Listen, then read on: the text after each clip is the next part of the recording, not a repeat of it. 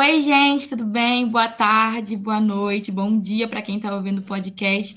Hoje aqui, estamos aqui hoje com uma presença ilustre, que é a Nelly Almeida, é a candidata para a reitoria é, 2022/2026. Também estamos aqui com meu parceiro Diogo. Fala aí, Diogo. Bom dia, boa tarde, boa noite a todos. Né? Estamos começando aqui mais um, um novo episódio né, do IF Podcast Dessa vez com a nossa querida candidata à reitoria do Instituto Federal, Nelly, e também uma convidada da plateia, Maria Fernanda. Bom dia, boa tarde, boa noite, gente. Um prazer estar aqui. Adorei o, o convite, o autoconvite, né? Então, vamos lá. Nelly, pode se apresentar. Então, em primeiro lugar, um agradecimento imenso por estar aqui com vocês, conversando né, com o Diogo, com a Maria Fernanda, com a Estila. Nome Isso. Mais Estila. Nome muito chique, muito bonito. E uma alegria também saber dos cursos que vocês fazem, sabe? A eletrotécnica, né? a mecânica, porque eu acho uma coisa incrível. Pessoas que estão ligadas né, a curso na área de exatas mas que já estão imbuídas num, num, sentimento assim de pensar a humanização das suas práticas, né? Que essas práticas, que embora estejam vinculadas a um campo duro das ciências, não estão reportadas, não estão descoladas de políticas públicas, sociais, inclusivas. Então, eu acho uma maravilha já essa conexão que vocês trazem. Vou fazer esse, esse apontamento, porque normalmente as pessoas pensam que são coisas separadas, né? As ciências exatas estão num lugar, as ciências humanas estão em outro lugar. Isso não é verdade, né? Ciências exatas, elas estão dentro da condição humana, faz parte da humanidade. E ver vocês trabalhando nesse sentido é muito lindo. Então, super parabéns que a gente tenha é, futuros profissionais né, de mecânica, de eletrotécnica, e que, e que estejam dentro dessa visão humanizada da vida, do mundo, né, das relações sociais. Então, meu primeiro agradecimento vocês querem que eu me apresente um pouco mais? Sim, com certeza. Então, eu sou Nelide Almeida, sou psicóloga, me formei pela Universidade Federal do Rio de Janeiro, isso na década de 80.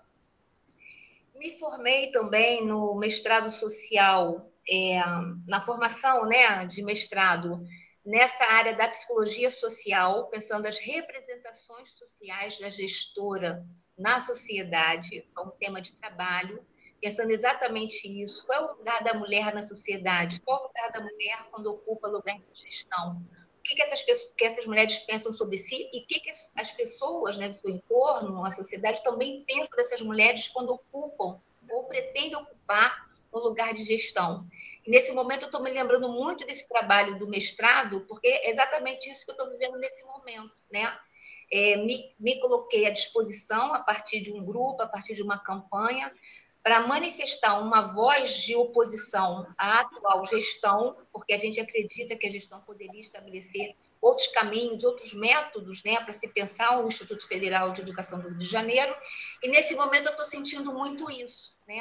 E que diferencial é esse de uma reitora? Que diferencial é esse de uma mulher ocupando um cargo de gestão? O que, que essa mulher pode contribuir mais para que a vida de alunas e alunos, trabalhadores e trabalhadoras, possa, possa, essa vida possa ser melhor, né? Então, essas coisas estão muito presentes no programa. É um programa que faz uma conexão com a questão da condição feminina, porque isso é, de fato, muito importante. É, estamos conversando muito proximamente com um movimento muito interessante do FRJ, não sei se todo mundo conhece, que é o Grupo de Mães do FRJ, esse grupo de mães tem tido é, um trabalho muito fabuloso com produção de documentos sobre isso, né, invisibilidade das mulheres no FRJ. Então, a gente tem aí um horizonte muito interessante de pensar a, a educação no FRJ, a comunidade é, do FRJ, discutindo essas questões das mulheres na educação, né, com programas assim pensados na perspectiva de tornar essa questão visível. É, então, é, é isso. Estou no, no, Instituto Federal de Educação desde 2010, como professora de psicologia no campus Realengo, em cursos voltados para a área da saúde, né? É, especificamente também no, no, nesses cursos, né, eu trabalho esse tema do feminismo é, numa disciplina chamada Mulher e Sociedade. Tem sido uma experiência, né, ao longo aí de nove, dez anos, uma experiência incrível, porque né, ao longo dessa uma década fui conversando com as turmas, né, que foram chegando com essas questões muito próximas, né, das, das mulheres, sobretudo, é, sobretudo na condição de se pensar hoje quais são as questões principais que afetam as mulheres em sociedade, né? E aí, ao longo de uma década, eu fui percebendo uma diferença nítida nesse processo. E hoje as pessoas, a sociedade como um todo, impressão e meu entendimento, muito mais sensíveis a essas questões da condição feminina, né? Muito mais abertas para se ouvir isso, pra, e, e, e meninas muito jovens também, com um sentimento muito mais mais firme de emancipação, de construção política, questão do movimento negro, da mulher negra, uma, uma, um protagonismo muito bonito de se ver. E eu acho que a gente, embora a gente esteja passando no país num momento muito difícil, de retrocessos, da própria pandemia, né, uma crise sanitária, uma crise humanitária, uma tragédia, né? Mesmo assim, a gente vai percebendo que a sociedade brasileira ela vem avançando nas questões é, das garantias né, dos direitos humanos e olhando para as minorias. Então, ao mesmo tempo que gente está num momento difícil, ao mesmo tempo também é um momento esperançoso. Por isso que eu acho que a campanha na né, Esperançar e FRJ, ela parte desse pressuposto que a gente precisa resistir, que a gente precisa esperançar, porque certamente a gente vai ter um, é, a gente vai entrar numa fase melhor. Eu tenho essa impressão. Vamos conseguir sair desse momento trágico. Isso, isso, isso me parece que de fato é possível, porque é, a impressão que dá, sempre, que, sempre a gente sempre pode piorar, não é, gente? Isso é verdade. Mas a impressão que dá é que a gente está fechando um ciclo de horrores, um ciclo de retrocessos, e estamos avançando para realmente colocar o Brasil, retomar o rumo do Brasil, né? Colocar o Brasil no rumo e num grau mais avançado. A impressão que dá. Porque, de fato, a sociedade brasileira, eu tenho certeza de que estou falando falando assim, a sociedade brasileira ela vem construindo núcleos né, de resistência e de emancipação. É, e isso vai ser retomado, isso vai ser revisto, e a gente vê isso claramente também na educação do FRJ, né? na comunidade, com a presença de vocês, muito protagonismo, muita autonomia, né? muita emancipação e muito projeto de futuro, é o que a gente vê. A comunicação também sendo muito importante, né? de uma forma, de uma forma um pouco paradoxal, ao mesmo tempo que a gente tem uma, uma coisa assim excessiva da informação e, e, e a PNPs, né, que também tem trazido assim, agravamentos para a gente, para as nossas vidas, né, a questão do confinamento. Então, de uma forma muito paradoxal, ao mesmo tempo que tem essa coisa muito maciça né, da informação, ao mesmo tempo também a gente tem uma abertura, uma abertura muito grande para comunicar, né? A tecnologia também ela, ela, ela, ela nos é útil nesse sentido, né? A gente está aqui conversando no Meet, isso vai virar um, um, podcast, isso vai virar uma comunicação, as pessoas vão saber que a gente está aqui e muito rapidamente. Isso é muito importante. O que a gente tem que fazer é disputar, né? Disputar essas tecnologias para o bem comum e não deixar isso no, na mão do mercado privado, né? A gente disputar as tecnologias de informação para a construção e defesa do bem comum, então, eu acho que isso é muito bacana, muito possível também. Acho que vamos entrar num momento muito esperançoso. Espero que também o FRJ entre junto. Eu acho muito legal mesmo é, essa ideia de ter uma reitora, né? Eu, até onde eu estava vendo, vai ser a primeira reitora do Instituto Federal, né? Nunca tivemos uma reitora antes. É, mas começando, começando a tua história do início, eu queria que você contasse um pouquinho para gente como que, como que teve a tua vida acadêmica, como que foi essa ideia de querer se tornar psicóloga e como que foi é, de fazer psicologia e se tornar professora no Instituto Federal? Grande pergunta, Diogo, mas me faz refletir muito, né? Primeiro, assim, que eu tinha duas áreas de interesse, a psicologia e a biologia. Fiquei muito, muito em dúvida na época né, de, de escolher se eu iria para a psicologia ou se iria para a biologia.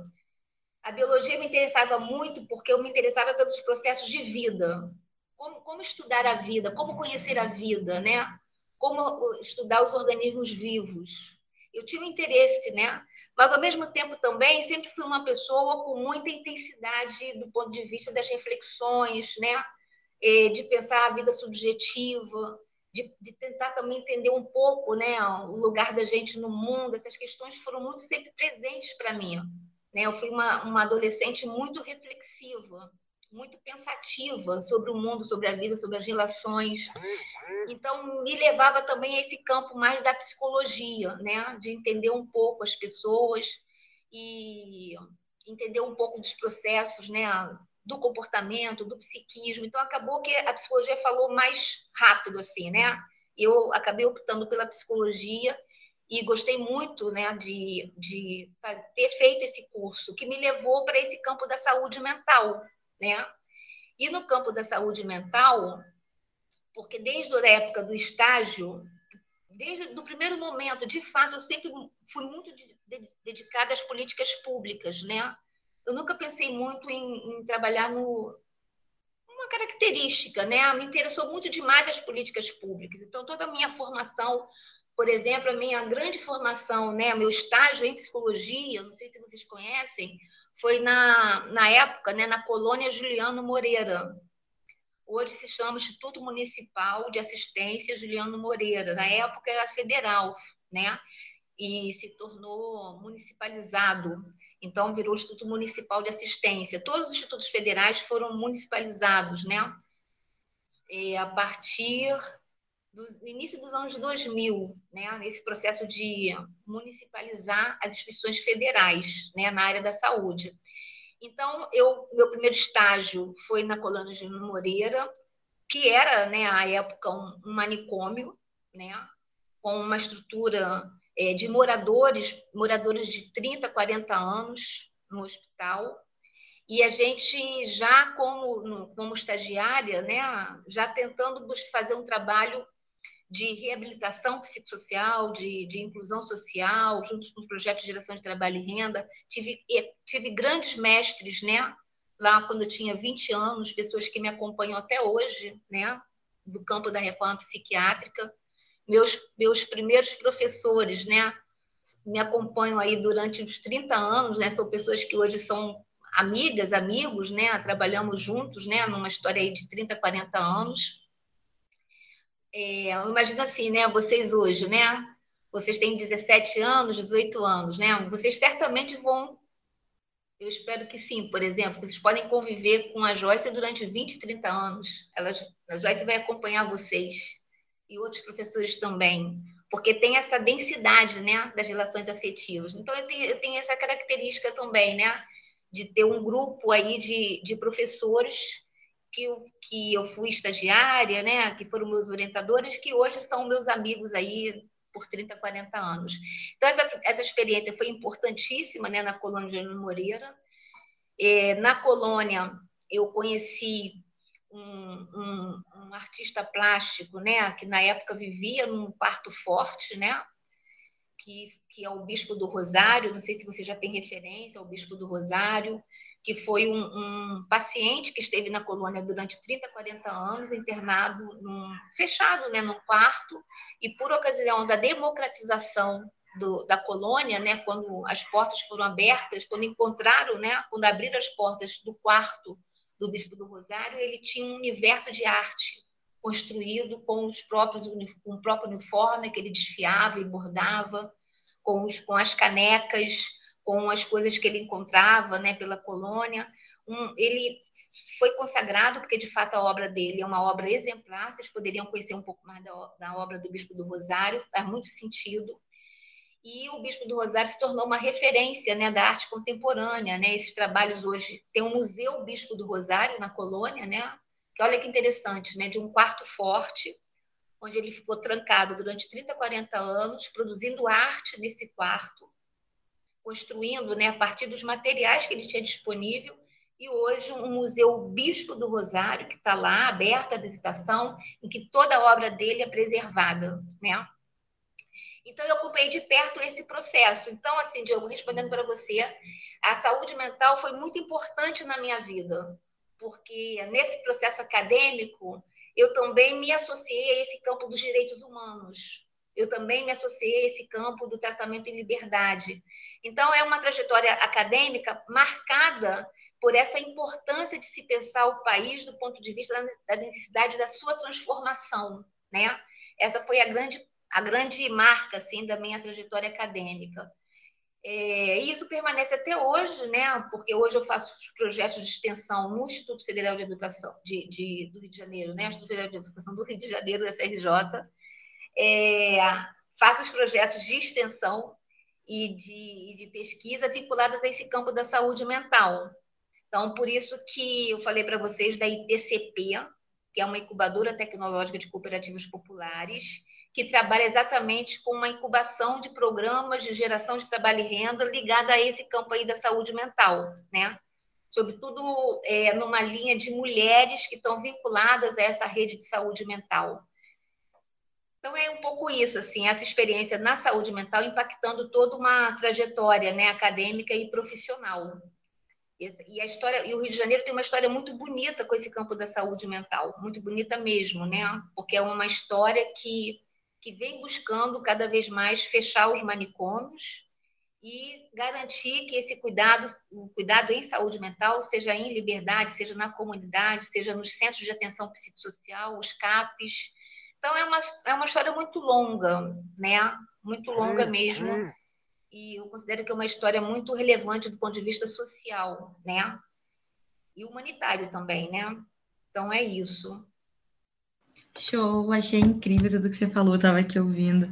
E Mafê, você tem total liberdade para poder perguntar o que você quiser, tá?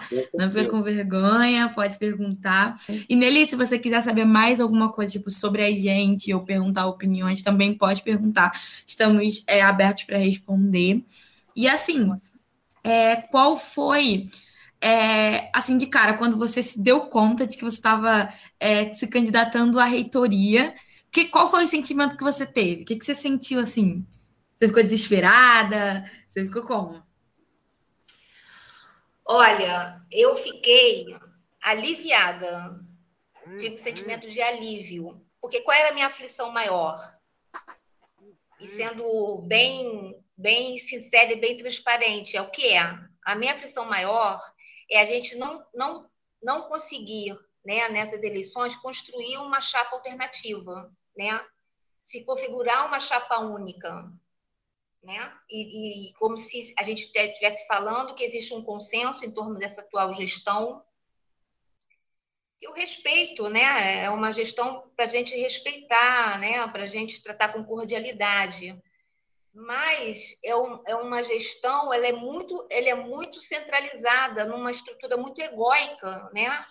E muito pouco participativa e democrática. A impressão que eu tenho é que a comunidade não consegue chegar. Eu, como comunidade, não me sinto representada nessa instituição. Eu fui conselheira do Consup.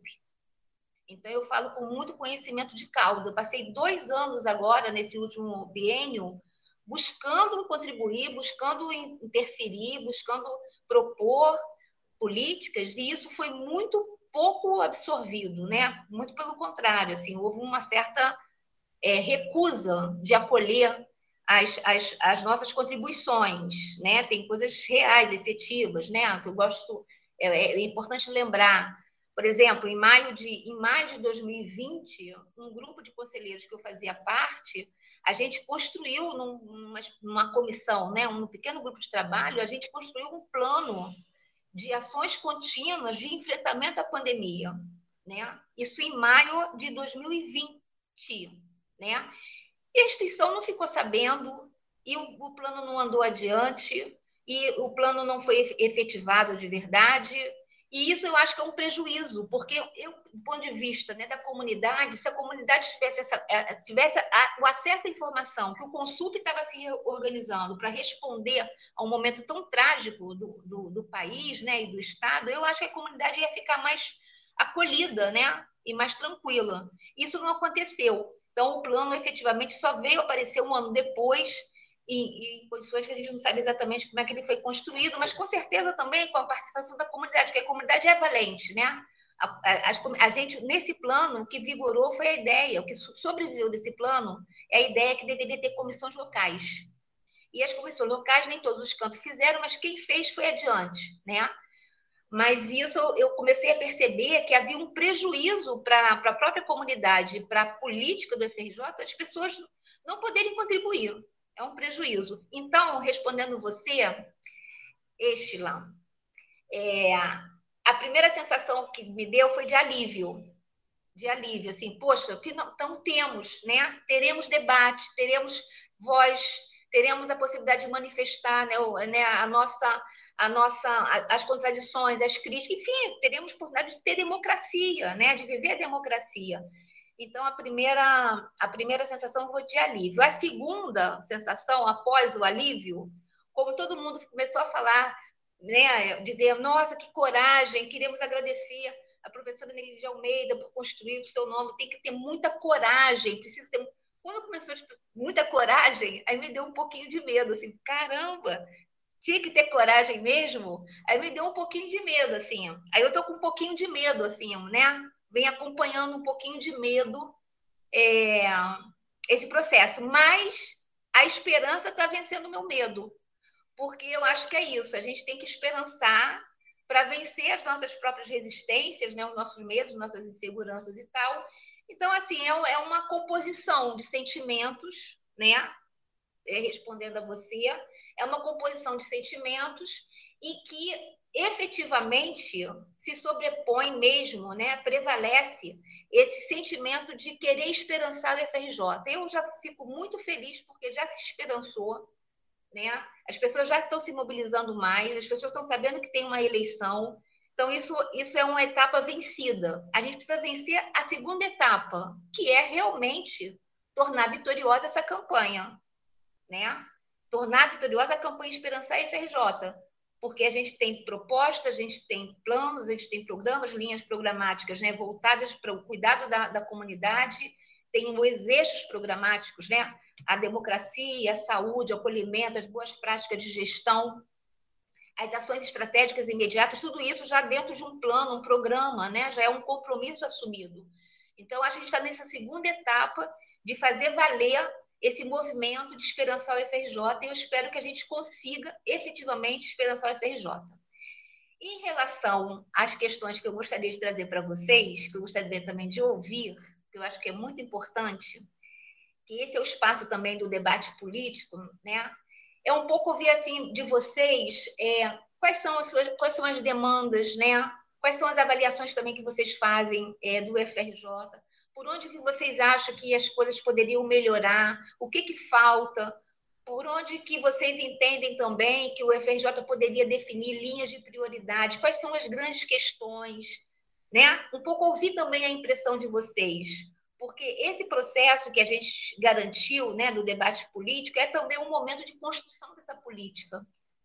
Não é um momento fechado, ele é um, ele é um, um momento aberto, né? Então, eu gostaria um pouco, sim, também de ouvir vocês, sabe? A avaliação de vocês, a impressão de vocês. Então, a palavra está aí. Pode falar, Mafê. É, então, eu acho que a gente com certeza pode responder isso. É bom que a gente tenha mesmo esse, esse senso de debate. Mas a Estela fez uma pergunta e me surgiu uma dúvida, né? Você citou ontem na live nomeada Episódio 1, disponível no YouTube, dia 18 de novembro, tá lá a live, que a sua experiência na Consup foi realmente definitiva para sua candidatura. Eu queria saber se foi assim uma construção, uma junção de perspectivas para tomar essa decisão que acabou fluindo naturalmente, ou se existiu assim um marco, né? Especificamente um momento que você disse, ah, eu preciso me proporcionar a isso por uma questão maior, assim, pelo coletivo. Então, sim, porque pelo simples fato assim, tem duas conexões para responder a sua pergunta. A primeira conexão é essa. Se eu não tivesse tido essa experiência no Consup, talvez eu não teria essa convicção porque eu vivi isso de perto, uma vontade muito de trabalhar pelo FRJ e de ter sido cerceada, né? Ao final do Consup, por exemplo, se vocês foram, tiverem curiosidade para ver a última reunião, era todo mundo silenciado, né? Sem, sem, como se fosse um esvaziamento dessa vontade política, né? De querer fazer coisas, de querer modificação. Então, assim, eu tive essa experiência pessoal. Então, isso sustentou essa conexão, dessa vontade de ir mais além. A outra conexão é um pouco assim, é um pouco uma, uma, uma atitude mesmo, uma atitude. Assim, como é que vai ser mesmo? Vai ser chapa única? É isso mesmo? A gente vai deixar isso acontecer? Né? A comunidade do FRJ apoia isso mesmo? É isso que representa a vontade da comunidade? Me deu assim, uma certa dúvida e também uma certa é, convicção que não poderia deixar acontecer isso. E isso não pode acontecer. Isso não pode acontecer dessa forma, não pode ter chapa única, tem que ter debate, tem que ter construção do, dos projetos, tem que ter né, é, participação da comunidade ativa. Não, não, isso não, sabe assim, não pode acontecer, isso não pode acontecer e não vai acontecer. Como a gente demorou, não, não, que, não que tenha demorado, né? Existe um grupo, o um Fórum Político, que a gente faz essa discussão. Acho que é um grupo que tem que ficar permanente, porque a gente vai tratando as questões né, da vida institucional, vai fazendo a crítica né, aos projetos de educação. Então, é, foi muito difícil construir um nome. Esse nome não ia aparecer, né, porque os nomes consultados, é, pessoas que já foram diretoras de, de, de campus, por exemplo, né, outras mulheres que tiveram experiência né, outra, de outra forma, esse nome não foi se consolidando. Foi chegando o momento, no momento da inscrição, né, momento de, de escrever as chapas e esse nome não aparecia. Então, esse marco, qual foi o marco? É o marco das ausências, né? Esses nomes que não queremos ter, mais ou menos pelo seu projeto aí, né? Qual o nome que a gente não quer ter? Esse nome de uma comunidade apática. Eu não quero ter esse nome. Ah, faço parte de uma comunidade apática, né? Uma comunidade que, que não consegue se posicionar para criar alternativas. Então, eu acho que esse foi um marco. O marco, então, foi, Fernanda, assim, foi a própria proximidade das inscrições e, e a necessidade de realmente é, ter um nome para que, que houvesse o debate. Eu acho que o marco é, foi esse, assim, esses dois elementos, né? Tem, tem, um, tem um pano de fundo aí de contexto que também eu acho que é importante, assim, bem, bem importante. A gente está no momento do país né? um momento do país muito trágico, produção de muito sofrimento. O Brasil é hoje um país enlutado. 600, mais de 600 mil pessoas mortas, né? Isso impacta 3, 4 milhões de pessoas ou mais, né? Diretamente. Então, é um país, ele está imerso num processo de muita dor, de muita perda. E também eu fico pensando assim, nessas condições, a gente tem que realmente fazer o máximo que a gente pode fazer para, no nosso canto, onde a gente estiver, a gente produzir alegria, produzir esperança, né? produzir a possibilidade de pessoas também se curarem, se tratarem. E aí comecei a pensar que o FRJ não pode ficar adoecido, né? E não pode também não ter alternativas e nem possibilidade de se rever em outro plano, por isso que um dos eixos da nossa, da nossa campanha, né, do nosso programa, é justamente esse eixo 3, que é da saúde e do acolhimento. A saúde do acolhimento é porque a gente tem que cuidar da comunidade, cuidar do outro, né? acolher as pessoas, poder entender um pouco mais o que, que se passou aí nesse tempo da pandemia, entender o impacto das APNPs na vida das pessoas. E aí, tivemos evasão, as pessoas sobreviveram, as pessoas estão com a gente, e, e, as pessoas, onde elas estão? O que aconteceu com as turmas? As turmas estão presentes, não estão presentes? A própria instituição se, se, se comprometer e olhar isso mesmo, do ponto de vista institucional, se colocar como uma obrigação em relação a isso. Né? Não achar, acabou a PNP, agora é presencial, se a gente tiver que voltar, volta. Não, não pode ser assim foi uma experiência radical. Então, a gente, no eixo saúde e acolhimento, a gente tem, né, tem esse interesse. Então, esse é um plano de fundo. Assim, se eu posso ajudar, se eu acho que eu posso contribuir, eu acho que eu posso contribuir pela minha formação né, na área da saúde, na área da saúde mental, como não contribuir né, para a reconstrução aí, né, desse momento difícil do país? Né? Como não contribuir? Então, isso também é um pouco é, definidor para mim também. A gente tem uma linha muito importante de arte e cultura, né? desenvolver, desenvolver, desenvolver e apoiar projetos e programas de arte e cultura, sobretudo dos, dos, dos, dos projetos de arte e cultura, também vindo né? da, da, do movimento estudantil, apoiar essas iniciativas, que é muito importante. A gente está conversando com um grupo de educação física que trabalha esse, a ideia de um plano de arte e cultura. Então, isso está dentro do nosso horizonte. O plano de arte e cultura já foi uma iniciativa. Quando eu fui pró-reitora adjunta de extensão, a gente trabalhou isso em 2014, 2015, né? Eu fui pró-reitora adjunta de extensão né, no FRJ. Então, a gente construiu um plano de arte e cultura, retomar esse processo de, de, de escrever esse plano, apoiar as iniciativas de arte e cultura, porque nesse momento a arte e a cultura vão ser processos curativos. Eu entendo que vão ser curativos, né? A gente precisa criar os espaços de sociabilidade, ampliar esses espaços de acolhimento. A vida, nesse momento, não pode ser a mesma vida que a gente levava antes. As pessoas estão em processo eh, de dor mesmo, né? em processo de sofrimento. A gente vê isso de uma forma generalizada nos, nos índices né, do adoecimento. Então, tudo isso, gente, assim, um conjunto de fatores muito, muito importantes, né? Levando a sustentar essa, essa decisão. Eu estou muito feliz, assim. Acho que estou nos momentos assim, mais felizes, assim, do ponto de vista de, de perceber que a gente pode dar um passo adiante, que a gente pode contribuir, né? Para a vida institucional do FRJ. Então, também tem uma felicidade aí nessa. Tô, tô alegre, tô alegre, tô gostando, né? De falar com vocês, de criar essa movimentação, de criar esperança, né? Tô bem feliz.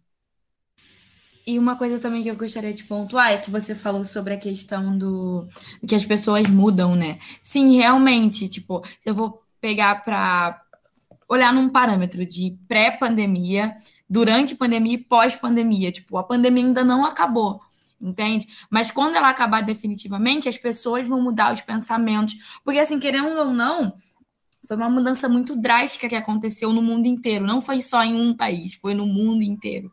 Foi em muitas nações. Então, assim, é, tem uma mudança muito grande é, na forma de pensar, na forma de se posicionar, com tudo que aconteceu durante a pandemia e antes da pandemia também. Porque, querendo ou não, se for parar para analisar tudo o que aconteceu, antes existiam pessoas que tinham um certo pensamento sobre determinada coisa. E durante a pandemia, essas pessoas puderam refletir sobre esse tal pensamento, sabe? Mudar suas concepções e tudo mais. Então, tipo, é realmente tudo isso que você falou, da questão que as pessoas mudam, é não só pelo quesito da dor também, mas pela questão de, querendo ou não, a pandemia ela foi um divisor de águas. Foi 8 ou 80. Muitas pessoas é, conseguiram distinguir coisas e muitas pessoas, tipo, é, é, conseguiram distinguir, tomar posições relacionadas a isso. E eu acredito que a sua candidatura deve, é, se encaixa nessa, nessa, questão de que é, quando começou a pandemia, você pôde refletir sobre coisas e aí se posicionar durante essa, essas reflexões de, dessas determinadas coisas, incluindo a sua candidatura. Perfeito, assim, eu tenho pleno acordo. Inclusive, assim, concretamente, as pessoas, né, a sociedade brasileira descobriu o SUS, por exemplo, entendeu qual é a importância do SUS, né?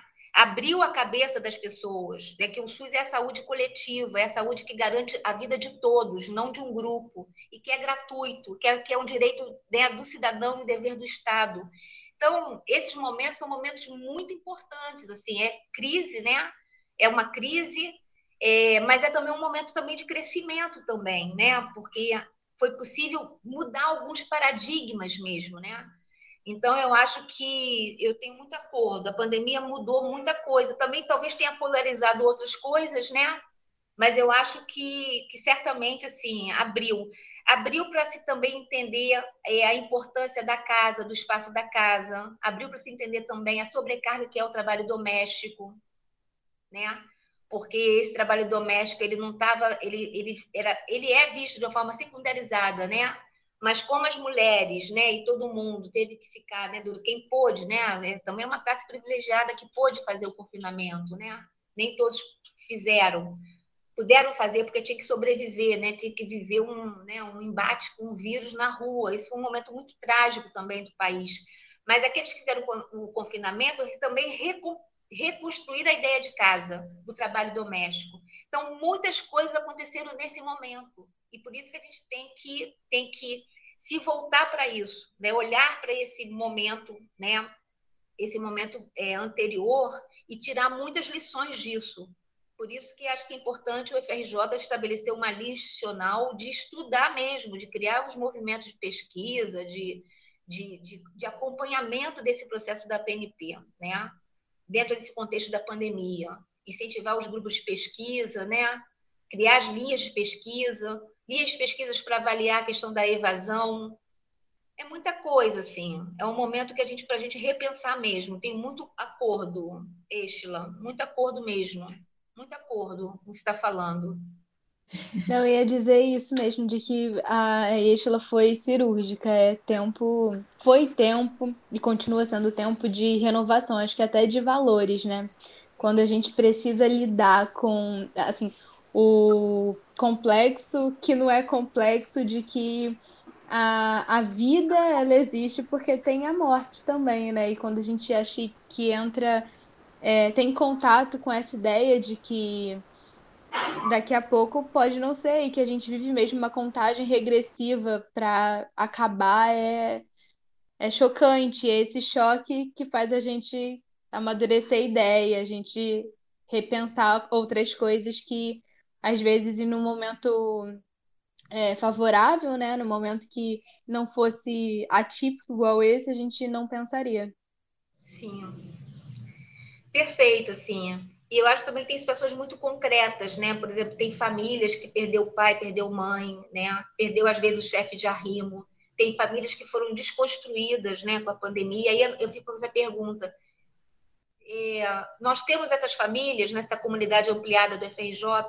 Tem alunos nessa condição? Tem alunos nessa condição? Tem servidores nessa condição? A gente tem que saber, porque não pode não saber, né? Então, é, a gente já tem os dados né, de crianças que ficaram órfãs, né, porque perderam os pais.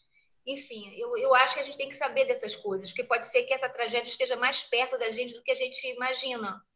Então, eu acho que a gente tem que desenvolver algum círculo aí de, de responsabilidade sobre isso também, né? Projetos de solidariedade, projetos de apoio. Eu fico imaginando essas coisas, né? Por exemplo, quantos, quantos alunos, alunas podem ter desistido de estar na FRJ porque não conseguem mais se vincular a um projeto de estudo, de futuro? E essas pessoas existem? Onde elas estão? O que pode ser feito, sabe? Eu acho que a gente vai ter que se responsabilizar. A sensação que eu tenho é que a gente tem que se responsabilizar por isso, precisa se responsabilizar, porque é, é da nossa responsabilidade mesmo, né? Se esses alunos, essas alunas estavam com a gente, né, no momento da pandemia, a gente tem que saber onde elas estão agora, porque elas são da nossa responsabilidade efetiva. Então, a gente tem que saber o que, que pode ser feito. Eu acho que a gente pode também criar assim, esses círculos maiores de solidariedade, sabe? Projetos que possam apoiar. Eu, eu penso que a gente precisa olhar para isso. Então, eu tenho muita concordância, assim, é, Fernanda, assim, a gente lidou com uma experiência muito trágica, né, que é a experiência da morte, né? Então você tem muita razão, assim, é um momento em que é, eu acho, inclusive, eu acho que a sociedade brasileira é uma, é uma sociedade nesse momento traumatizada. Ela tá, em, eu acho que está em trauma. Tanto é que não, você vê uma dificuldade, uma inércia, né, uma, uma dificuldade de sair disso, né? Então, eu acho que a gente tem que tornar, tornar isso como uma questão de trabalho para a gente no FRJ, pelo senso de responsabilidade com essas pessoas, né? É, é um mapeamento muito válido mesmo, assim, é de uma sensibilidade admirável pensar nisso. Eu acho que devia fazer parte mesmo de, de uma estratégia maior, assim, em prol dessas pessoas que é, é muito bom quando a gente se sente acolhido, né? E é realmente difícil de acolher quando a gente não sabe quem é que está precisando mais ser acolhido. Sim, perfeito, é isso mesmo. Pessoas que vão precisar mais de, né? Mais, né? Muito bom, exatamente isso. E a gente tem lá, né, no programa, justamente essa linha das ações estratégicas imediatas e emergenciais. Construir uma linha de, de pesquisa, de ação para avaliar, para dimensionar o impacto das APNPs em trabalhadoras e trabalhadores e nos alunos e nas alunas nesse contexto pandêmico. Está escrito, é um compromisso, é uma ideia que está lá já prevista, né? Dimensionar esse impacto. Então, é um desafio muito grande. Eli, é, eu ia te fazer uma pergunta, que é uma questão de que, quando nós estamos falando de pandemia, É, e você falou que estava diante do Consup, mas eu imagino assim, se você estivesse diante, tipo, de frente de tudo, o que você faria diferente na questão de pandemia? Faria exatamente o que a gente propôs no Consup e não pôde fazer. Faria exatamente o cumprimento desse plano de ações contínuas de enfrentamento à Covid que estava escrito em maio de 2020. Que a primeira estrutura né, do plano era exatamente isso: formar as comissões locais representativas né, de toda a comunidade e essas comissões locais formar uma comissão central.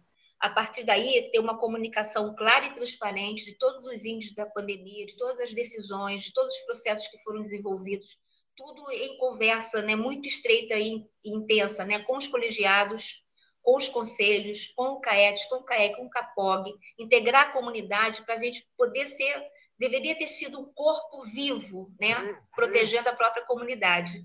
E eu acho que isso não aconteceu, né, porque os processos não foram integrados, as pessoas não puderam interagir é, entre si.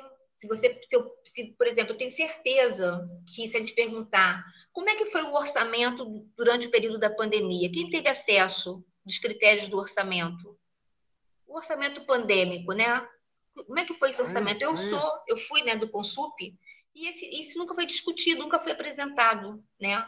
Eu acho que certamente, né, num contexto de pandemia, certamente o orçamento é uma outra coisa diferente, né?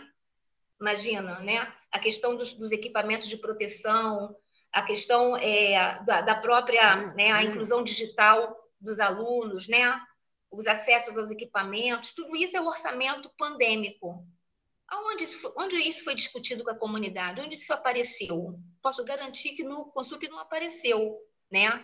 Nem um centavo a gente discutiu, sabe? Então, assim, é, sua pergunta é maravilhosa, sua pergunta é difícil, Diogo, mas eu te respondo assim: faríamos com aquelas iniciativas que tentamos no Consup, né?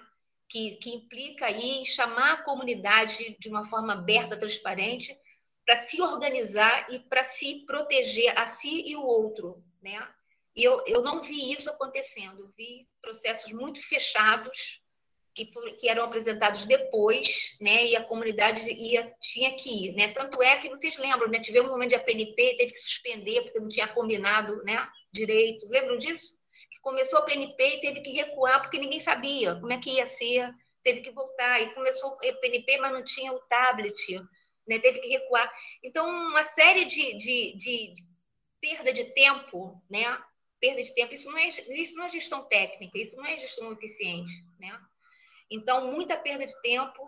Achei que a gente retardou muito esse processo, não era preciso retardar tanto esse processo, né? Eu acho que nessa situação pandêmica, né, de fato a gente precisou lançar e poderia ter lançado antes, com mais combinação né, esse ensino, esse ensino remoto, esse ensino virtual, porque não tem, não tem o que pensar, entendeu? As pessoas estavam impedidas. Imagina se a gente estivesse esperando até hoje acabar a pandemia para voltar. Vocês não, a gente não estaria aqui. A gente não estaria aqui hoje, né? Porque minimamente os vínculos deveriam né, ser preservados e foram na medida do possível. Então, retardou muito, não tinha por que retardar, retardou porque não tinha conversa, né? não tinha uma forma sistêmica de integrar as pessoas, né? integrar os conselhos. Então, é isso. É uma, uma, uma colega nossa do conselho, por exemplo, renunciou, né? uma colega nossa muito importante do conselho, uma, uma capacidade incrível de trabalho, ela renunciou após essa, esse desfecho né? do plano que, que foi eu não posso dizer que ele foi engavetado, porque ele não foi, porque ele chegou até a ser portariado, tem essa coisa também, né? Mas ele foi portariado e esquecido, ele não foi implementado, né? Ele foi burocratizado, né? Foi portariado, mas isso não resultou, né? Não resultou em nada. Então, essa colega, a gente perdeu essa colega, né? Porque ela renunciou. Para você ver, uma, uma conselheira renuncia ao seu mandato porque ela não se viu ouvida, né? Então, eu não estou falando de uma coisa assim, uma abstração, efetivamente. Ela entrou num processo de sofrimento também, disse que não estava aguentando mais. Eu senti muita falta dela, porque ela era uma, uma companheira muito importante né, para a discussão, ajudou muito no plano, fez parte da elaboração do plano, e renunciou a seguir porque porque não achou que não tinha mais como colocar as forças dela ali. Então, né, eu fui, né, eu fui assim juntando as coisas, né, gente, né? Imagina assim, o Consulp perdeu uma grande conselheira, uma grande conselheira. Perdeu por quê? Porque não se sentiu ouvida, né? Não se sentiu integrada. Então isso é, é, é, é perda, né, para o instituto, para a comunidade, porque a comunidade perdeu uma grande representação ali naquele momento. Claro que veio, né, veio o suplente, né, e recompôs, mas perdeu essa figura. O suplente podia estar lá junto com ela, né? Perdeu essa, essa conselheira titular. Pedia exoneração do cargo, um cargo eleito, né? Então, assim, tem umas questões muito delicadas mesmo, assim. É, é, e a gente vai ter que fazer esse enfrentamento, é um enfrentamento político mesmo, né? A comunidade merece fazer a discussão política dentro da ideia da cordialidade, dentro da ideia do bom, do bom debate, né? Mas a gente precisa fazer esses enfrentamentos, precisa mesmo. A gente precisa se colocar na cena, né? Da, da, da possibilidade da comunidade escolher também os seus caminhos. A gente precisa fazer a nossa parte, né? E a gente está fazendo. A gente só espera que a comunidade também possa, junto, chegar com a gente, né? Esperançar. Eu espero que chegue. Eu estou muito apostando nessa ideia, né? Que chegue. Mas não acho que seja uma coisa muito fácil, né? Muito tranquila. Afinal, eu sou uma mulher. Sim, realmente. É, as pessoas falam para mim não só pelo fato de eu ser mulher, mas porque eu sou uma pessoa muito posicionada. E eu vou e meto a cara nas coisas para fazer, mesmo que, tipo, pessoas falem que vão fazer e eu tô vendo que eles não vão fazer, eu meto a cara e faço. Porque eu não posso ficar esperando por ninguém. Se precisar haver uma mudança, que essa mudança comece em mim primeiro, para que isso resulte em outras pessoas. Eu acredito que é muito isso que você está querendo passar, Nili. Ó, se algo não está bem feito no projeto, a Estela vai lá, toma e faz. Muito bom, Estela, é isso mesmo. Posição. Então, eu lembrei, eu, eu acabei esquecendo o fim da meada, então assim, eu ia falar sobre. Eu realmente esqueci, o Diogo me atrapalhou. Aí foi mal, foi mal, foi mal. Não me vou lembrar. ah, lembrei. Era sobre Pode é falar. É isso, da demanda de todos os campi, né? Não isso. Para... Exatamente. E aí você falou que é psicóloga e psiquiatra. E eu lembro que, tipo, no meio da pandemia foi quando eu comecei a entrar no campus, né? Eu entrava no, no meio de 2020, né? Que eu entrei em 2020.2, no segundo semestre. E aí, é, em março, abril, fechou tudo, parou tudo. Seriam 15 dias, mas acabou sendo mais. E aí estamos aí nesses quase dois anos, né? nisso. E aí o que acontece? É, nós não tivemos nenhum recurso psicológico, tipo, de ajuda do campus, entende?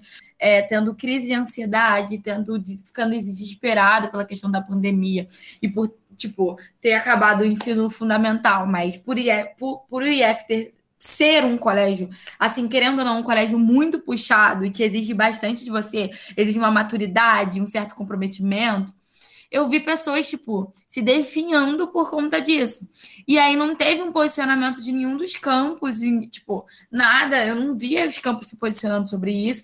Eu até não, não vi até estudantes também, assim, não se posicionando sobre isso, até porque a gente não tinha tanto recurso para se posicionar. Entende? Então a gente preferiu ajudar, procurar ajuda um dos outros porque era foi, no momento era a melhor forma da gente é, é, saciar o problema psicológico que a gente tinha. Entende? Muitas pessoas vieram a mim, que eu sou representante de turma, e falaram: Cara, não tô conseguindo, não tô aguentando, me ajuda, socorro. Eu não fiquei tão sobrecarregada assim, porque eu conversava com outras pessoas. Eu sempre fui muito aberta. Mas outras pessoas, tipo, estavam estressadas, desistiram, trancaram a matrícula, saíram da escola. Porque não tinha um, um, um acompanhamento psicológico, sabe? E assim, eu queria saber se na sua, na sua direção de 2020, 2021, é, eu não cheguei a ler todo o seu planejamento do projeto Esperançar, até porque essa semana para mim foi muito corrida e quando o Diogo me chamou para falar, cara, vamos fazer um podcast com a Nelly e tudo mais. Aí eu, beleza. Aí ele, pode ser sexta-feira? Aí, tipo, tava na. No, tava cheio de coisa durante a semana, aí me pegou no ato, assim, pode ser, porque na semana que vem a gente vai estar tá aplicando mini cursos, né? e aí não vai ter como a gente, tipo, a gente não vai parar para nada. Então, é, foi até bom a gente ter feito essa sexta-feira. E eu não sei se nesse projeto, no seu projeto, né, o Esperançar, tá aí sobre uma política de uma política psicológica para as pessoas que precisam durante é, esses anos que estão no, no campus é, ter um recurso psicológico ajuda. Porque mesmo sem pandemia, as pessoas já se sentiam aflitas. Quando começou a pandemia, foi só um estopim para as coisas piorarem. E aí eu queria saber seu posicionamento sobre isso, qual é a proposta sobre isso. Tem, tem, tem sim. Tem uma proposta clara, né, no eixo, nesse eixo 3, que é a saúde e acolhimento da comunidade. Então, tem uma primeira proposta lá, se não me engano, até a primeira mesmo, para fazer uma avaliação das condições de saúde e das demandas de saúde mental da comunidade, envolvendo trabalhadores, trabalhadores, alunos e alunos, sempre todos os segmentos, né? Então, a gente tem uma perspectiva, sim, de poder identificar essas questões, né, dessas demandas de saúde mental. É, o, o próprio FRJ tem as comissões de saúde, né?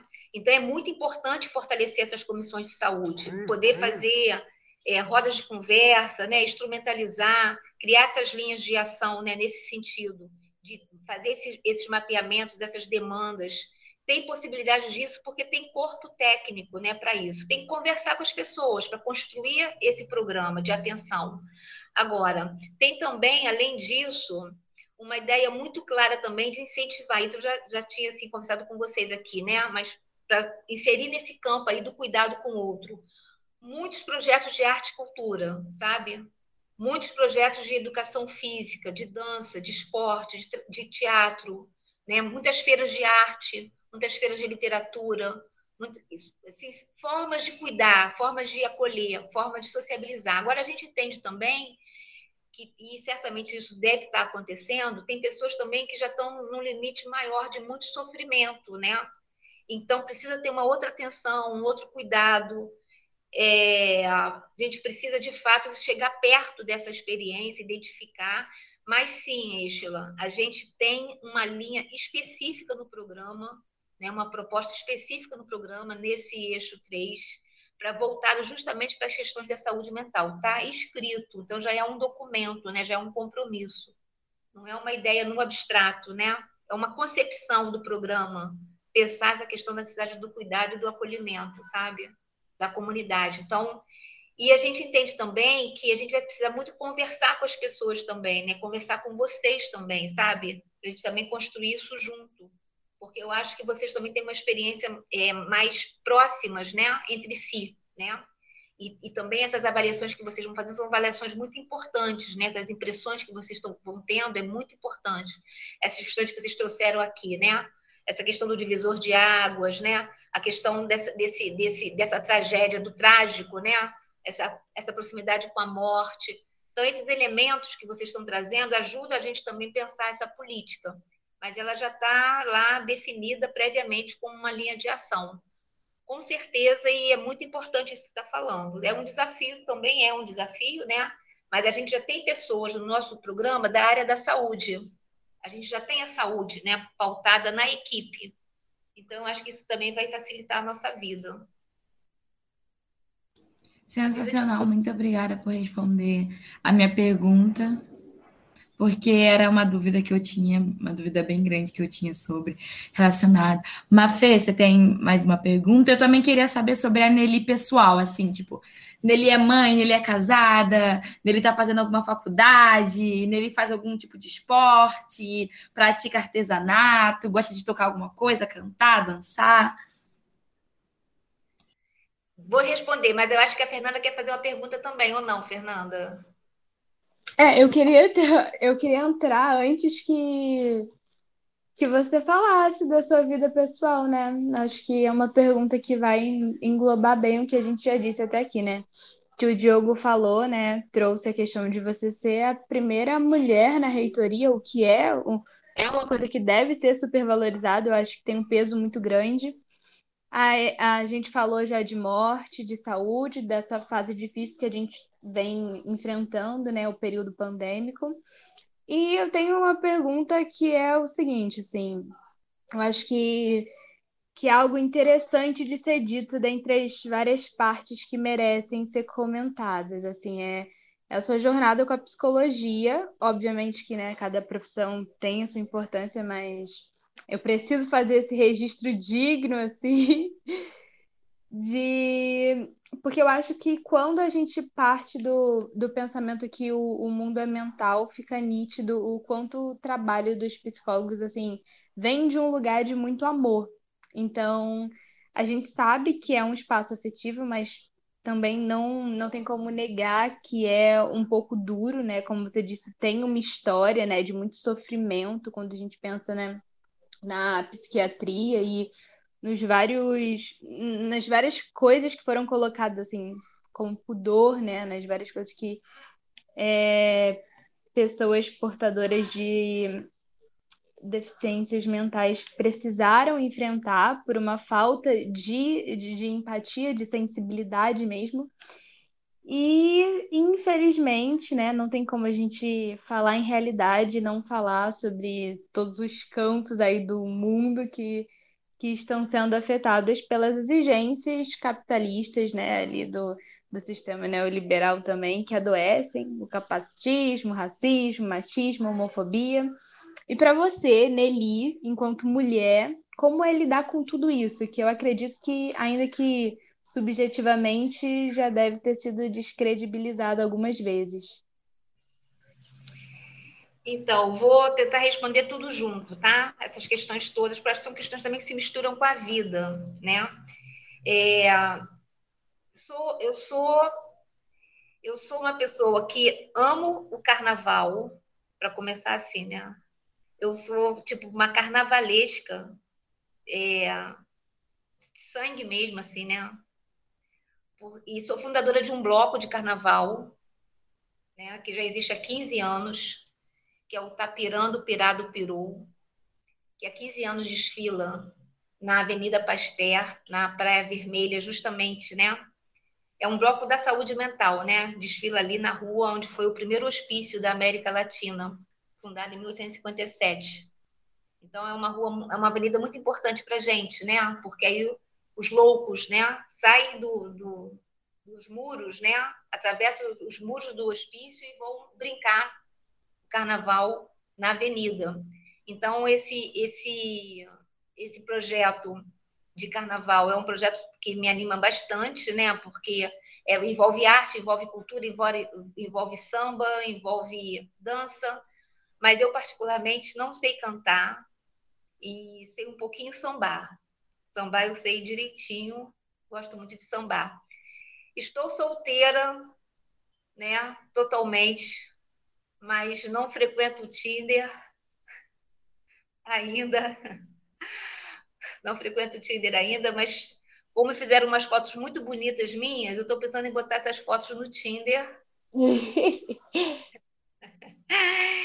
É, não tenho filhos e tenho gatinhas, cuido de gatinhas que, que apareceram na minha vida também. E então, assim, sou, sou uma filha, sou filho, sou filha caçula, né? De meus pais. Minha, minha mãe tem 86 anos, meu pai tem 97 anos. Então, vivo nessa experiência, né, de ter pais muito idosos, então vivo também essa dimensão né, do envelhecimento, essas coisas também que vão mudando na vida, né? Então tenho essa experiência muito forte de estar junto do, dos meus pais nesse momento. Sou filho de uma mulher muito forte, muito forte. É, inclusive o nome dela é muito interessante, que é Guiomar, né? guiar o mar, né? Então ela tem uma coisa mesmo de guiar as pessoas, impactou a vida de muita gente, né?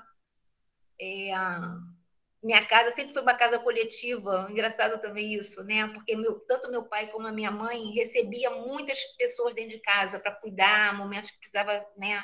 Estava doente, tem que dar uma força, então numa situação qualquer que precisava de força. Então minha casa sempre foi uma casa muito coletiva e acolhedora, recebendo pessoas que precisavam, né? E minha mãe tem um feito muito histórico, assim, que é uma coisa muito linda, né? Que eu vou contar para vocês. Ela foi fazer o ensino médio com 80 anos. É, ela concluiu o ensino médio com 80 anos, né? 81, 82. Ela entrou, ela, ela tinha né, o, o ginásio né, feito, né? Ela também foi fazer o ginásio, ela tinha acho que uns 40 anos, ou 50. E, e pronto, ficou com, aquele, com aquela vontade né, de fazer o ensino médio. E foi fazer aos 80 anos, né? E foi uma aluna muito homenageada na turma dela, era uma referência, né?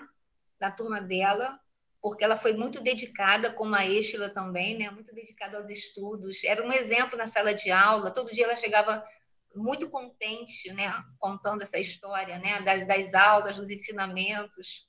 Quando ela começou a aprender Marx no ensino médio, a gente conversava e ela falava assim: Lili, esse barbudo aqui, o que, que ele está dizendo? O que, que é isso da propriedade privada? Ah, mãe, isso aí é um grande revolucionário. Essa pessoa aí foi muito importante né, para a humanidade até hoje, para fazer uma crítica ao que a gente vive. Ah, a gente tem que criticar esse mundo mesmo, esse mundo não é bom, não, a gente precisa disso mesmo. Eu gostei dele, gostei desse Marx.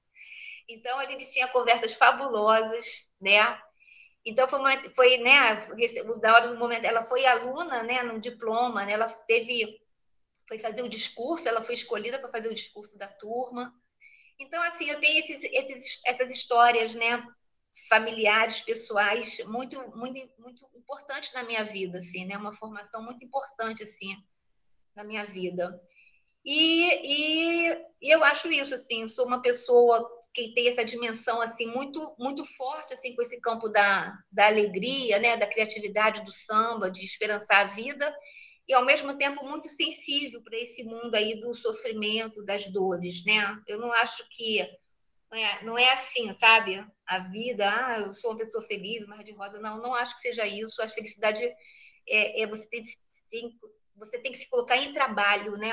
Permanente, né? Para você chegar a um campo de felicidade. E a felicidade nunca é uma coisa só, de uma só pessoa, né? A felicidade realmente, eu, eu acho que é realmente é o estar com o outro, é um projeto coletivo mesmo, né? A felicidade é isso, porque você não pode ser feliz e tá todo mundo miserável ao seu redor, né? Não pode. Então, é um pouco isso, assim. Então, essa é um pouco essa história. Ai, que, que troca gostosa essa sua com a da sua mãe. Ai, tô aqui, eu sou emotiva, tô aqui já me segurando. é tarde demais, né? Acho Exatamente. É, é lindo de ouvir. E quando você diz, né, de que realmente felicidade é uma coisa em conjunto, faz muito sentido, porque é muito difícil ser feliz quando tá, tá muitas pessoas nossas volta, na nossa volta tão tristes. E é, é realmente uma coisa de exercitar junto. Sim, eu aprendi uma coisa com uma amiga minha, que ela falou assim: as pessoas perguntam, às vezes na igreja e tudo mais, perguntam, ah, você tá bem? Ela não vai mentir, ela fala assim: não, não tô bem, mas tudo bem. Eu não posso fazer nada para resolver o meu problema agora. E eu não estou bem com isso. Mas tudo bem, sabe? Nem sempre eu tenho que estar 100% em tudo. A vida não é 100% a alegria, não sei o quê. Tem muito choro. De vez em quando tem mais choro que alegria. Então a gente tem que aprender. A... As pessoas falam, nossa, porque você tem que estar bem porque as outras pessoas estão mal precisando de você. Sim, mas você também pode estar mal e as pessoas que estão bem podem ser um refúgio para você. Então, assim, é muito sobre isso que você falou. É, às vezes é choro de alegria também, né? Sim, e gente. Você, você fez igual a, a Nelly fez igual a Estela fez no início contam um bando de coisa, um monte de, né, de coisa interessante, e no final falou, é só isso, só. Igual a Acho... com as credenciais dela. A Nelly falou... do, do mundo, só isso. Então, só. a Nelly falou sobre a questão da, da visibilidade da mulher negra e tudo mais. E assim, no Grêmio Estudantil só existem acho que duas mulheres negras, né, em quesito de direção, que é a presidente do Grêmio, a Gabi, e eu como diretora de relações. Então, eu acho que mulheres negras são duas. Tem mais uma? E a Ana Vitória. E a Ana, Ana Vitória. Vitória. Isso, a Ana Vitória. A, a Ana Vitória, ela é. Eu esqueci. Qual é o cargo dela que eu esqueci? Relações, eu acho. É, ela é diretora de relações. Então, três mulheres negras num, num pódio de, de direção, sabe, de liderança. Eu acho isso muito extraordinário, sabe? Porque por muito tempo eu ouvi que negro estava ali para servir. E eu falei, cara, não, eu tô aqui para mandar também. Então, assim, logo eu, a pessoa que gosta de mandar. E manda como ninguém. E o Diogo. eu que lute. O Diogo que lute. O Diogo que luta, porque é meu parceiro. Então, assim, então eu acho que tem muito essa questão da visibilidade também. Eu nunca fui muito de lutar por causas e tudo mais. Porque, assim, eu, eu tive uma, uma. As minhas escolas nunca foram escolas que manifestavam muito isso. Então, eu nunca tive essa questão de lutar muito por causa. Mas quando começou o quesito político, da, quando o Bolsonaro se candidatou, os caramba, quatro, eu comecei a estudar e a querer saber mais sobre as coisas. E aí, assim, eu digo que eu não não é porque eu não participo de um movimento ali, eu não posso lutar por aquela causa. Não é porque eu não carrego o nome daquele movimento ali, eu não posso lutar pela mesma causa que esse movimento está lutando, sabe? Eu não sou muito de participar de movimentos, Maria Fernanda me conhece, porque eu sou muito assim, cara, tá ali top, vocês são top, dou super apoio, boto tudo para cima. Mas como a questão do tempo, eu não consigo distinguir muitas coisas ao mesmo tempo. Então, ou eu faço uma coisa, ou eu faço outra para eu não embolar e acabar, acabar atrapalhando o que os outros estão tá querendo fazer. Então, assim, quando a Maria Fernanda vem conversar comigo, Angela, o que, que você acha disso? Eu chego e falo, ó, oh, cara, acho isso, isso, isso. Eu acho que vocês poderiam ir por esse caminho, fazer isso, isso, aquilo. Porque para você, eu, como uma mulher negra, para eu lutar pelos meus direitos, como, sendo mulher e negra, é muito complicado. Eu digo isso. eu digo isso até dentro da igreja mesmo, sabe? A minha líder fala muito isso. Eu não sou, eu sempre falei com a, com a com a Mafê sobre isso. Eu não sou uma pessoa que, tipo, ah, uhul, feminismo, mas também não sou, ah, feminismo deprava. Não. Eu entendo que existem mulheres que lutam e tudo mais, tudo bem, e por isso. Acho muito legal. Mas, assim, eu entendo que. Em, em todos os blocos da sociedade, esse tipo de coisa precisa ser conversada, esse tipo de coisa precisa ser falada. Principalmente eu, como mulher cristã, eu falo, principalmente dentro da igreja, sabe? Porque existem pessoas que não sabem muito e acabam falando na asneira tanto é, coisa boa quanto ruim sobre determinados assuntos, sabe? Dentro da minha igreja existe muito racismo é, encoberto de brincadeira.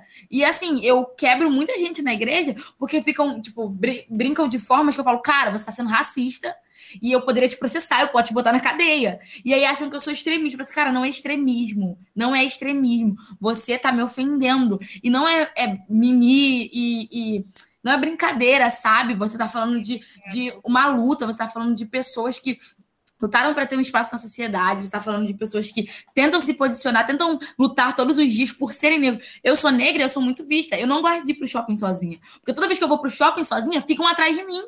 Ficam atrás de mim. E aí, quando eu vou com meu pai, fica atrás de mim e do meu pai, sabe? E a gente, tipo, dá, dá desespero, porque a gente fica, cara, tá, e aí, a gente não tá fazendo nada. E as outras pessoas estão passando no shopping. E eles não estão sendo seguidos, por quê? Só porque eu sou negra? Só porque eu sou mulher? Acho que eu vou roubar alguma coisa aqui? Eu não preciso roubar. Nada disso. Se eu quiser, eu tenho dinheiro para comprar. Eu vim para cá para comprar, para curtir, para se divertir. Assim como qualquer outras pessoas. Eu entendo que existem pessoas também que, tipo, roubam, assaltam, tanto de negras quanto brancas, pardas, indígenas. Isso aí não tem. Isso aí é qualquer pessoa, sabe? É tipo, seja negro, pardo que é uma pessoa que tem mau caráter, tudo bem, entendeu? Isso aí vai do caráter da pessoa. Só que porque uma parte que é negra rouba, isso significa que eu roubo, sabe? Eu acho que esse, esse tipo de coisa precisa ser tratado muito, ainda mais agora, na sociedade que a gente vive, sabe? Eu falo muito isso com a minha líder na igreja, porque a minha líder é uma mulher negra e ela assumiu, tipo, eu acredito que nunca liderou uma mulher negra, tipo, num na questão dos jovens, sempre liderou ou uma mulher branca, até desde o momento que eu entrei lá, a minha antiga líder era uma mulher branca, sabe? Por muito tempo, acho que ela ficou dois, três anos, não lembro, na liderança da rede jovem. E aí, quando a minha líder, que é negra, entrou, foi uma representatividade muito grande para mim, sabe? Porque assim, eu sou uma das líderes da Rede Jovem também, mas ela é a líder que mexe com tudo lá. E assim, só, só tem duas mulheres negras, junto com a, no caso, eu, mais uma menina e a minha líder.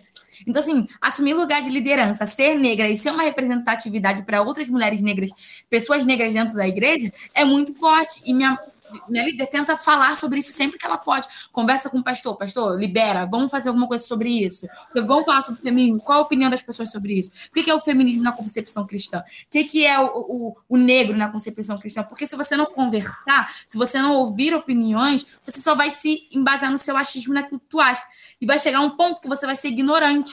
E assim, eu espero, do fundo do meu coração, que quando eu chegue no IF, assim, esse tipo de pensamento esteja sendo tratado sabe? Porque eu sei que existem muitas pessoas que são racistas, homofóbicas, preconceituosas dentro do campus, sabe? É, é, intolerantes religiosos. Assim, eu, eu tenho certeza absoluta porque eu já vivi isso.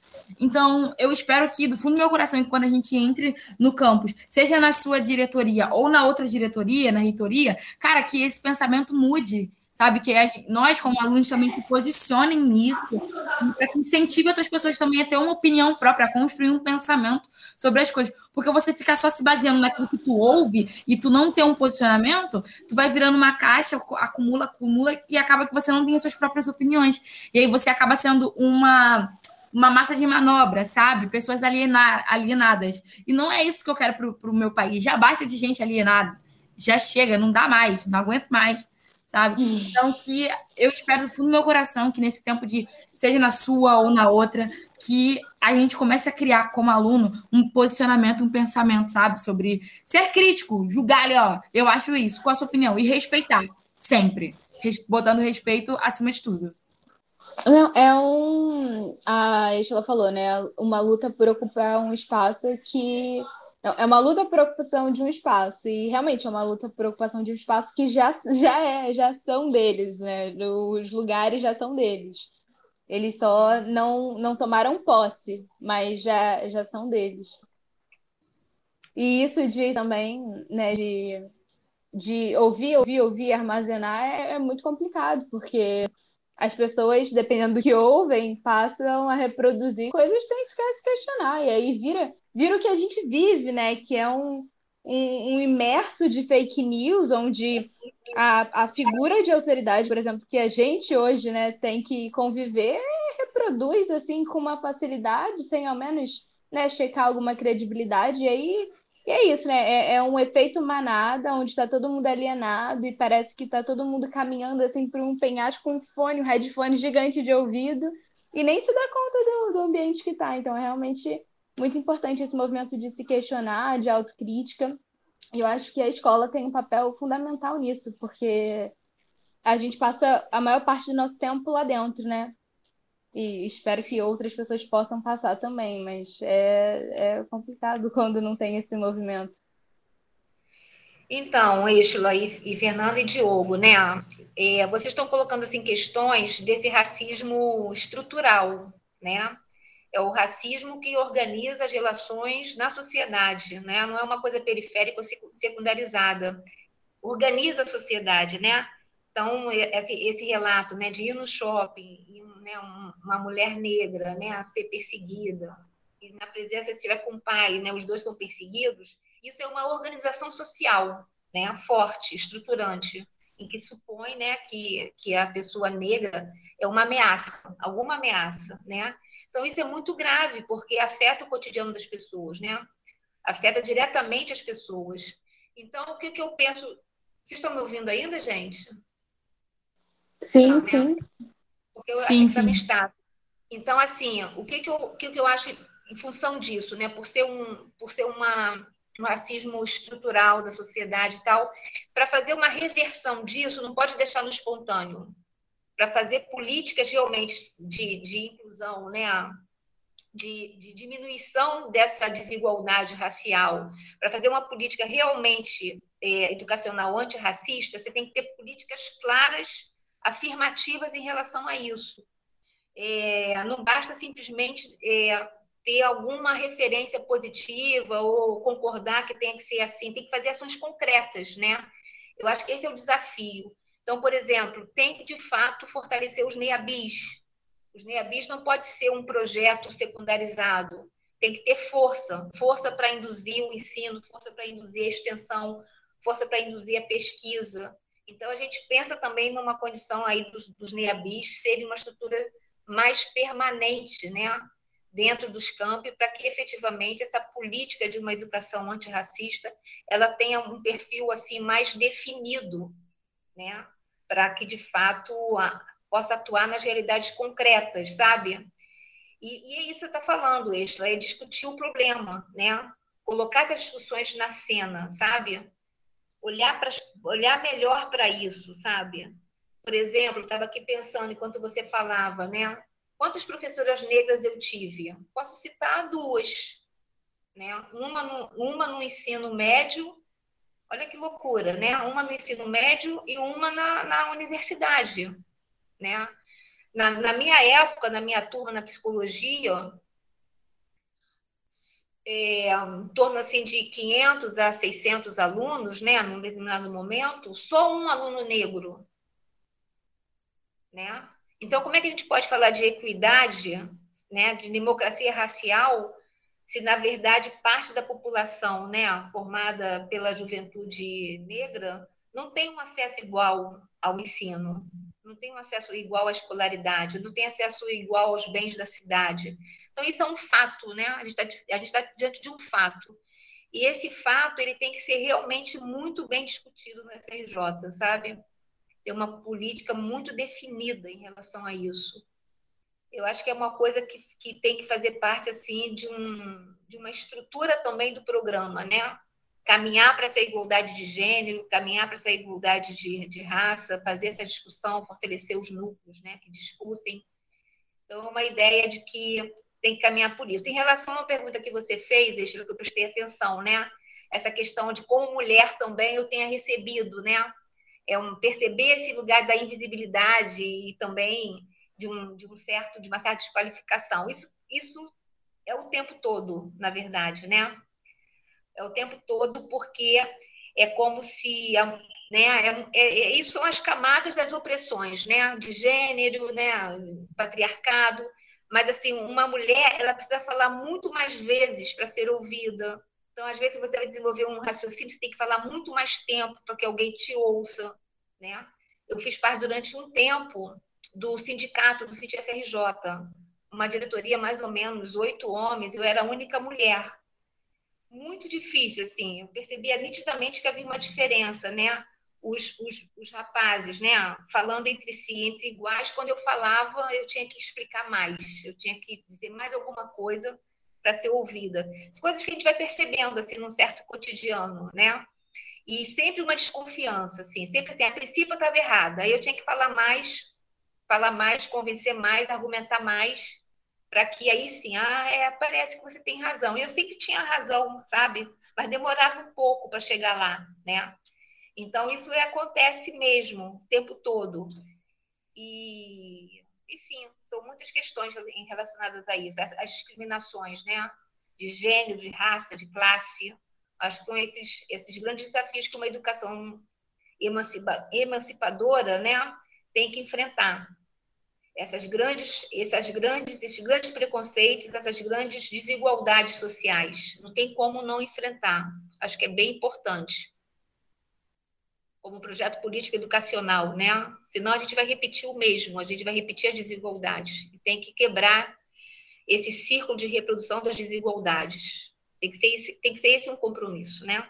Efetivo de qualquer gestão, com certeza.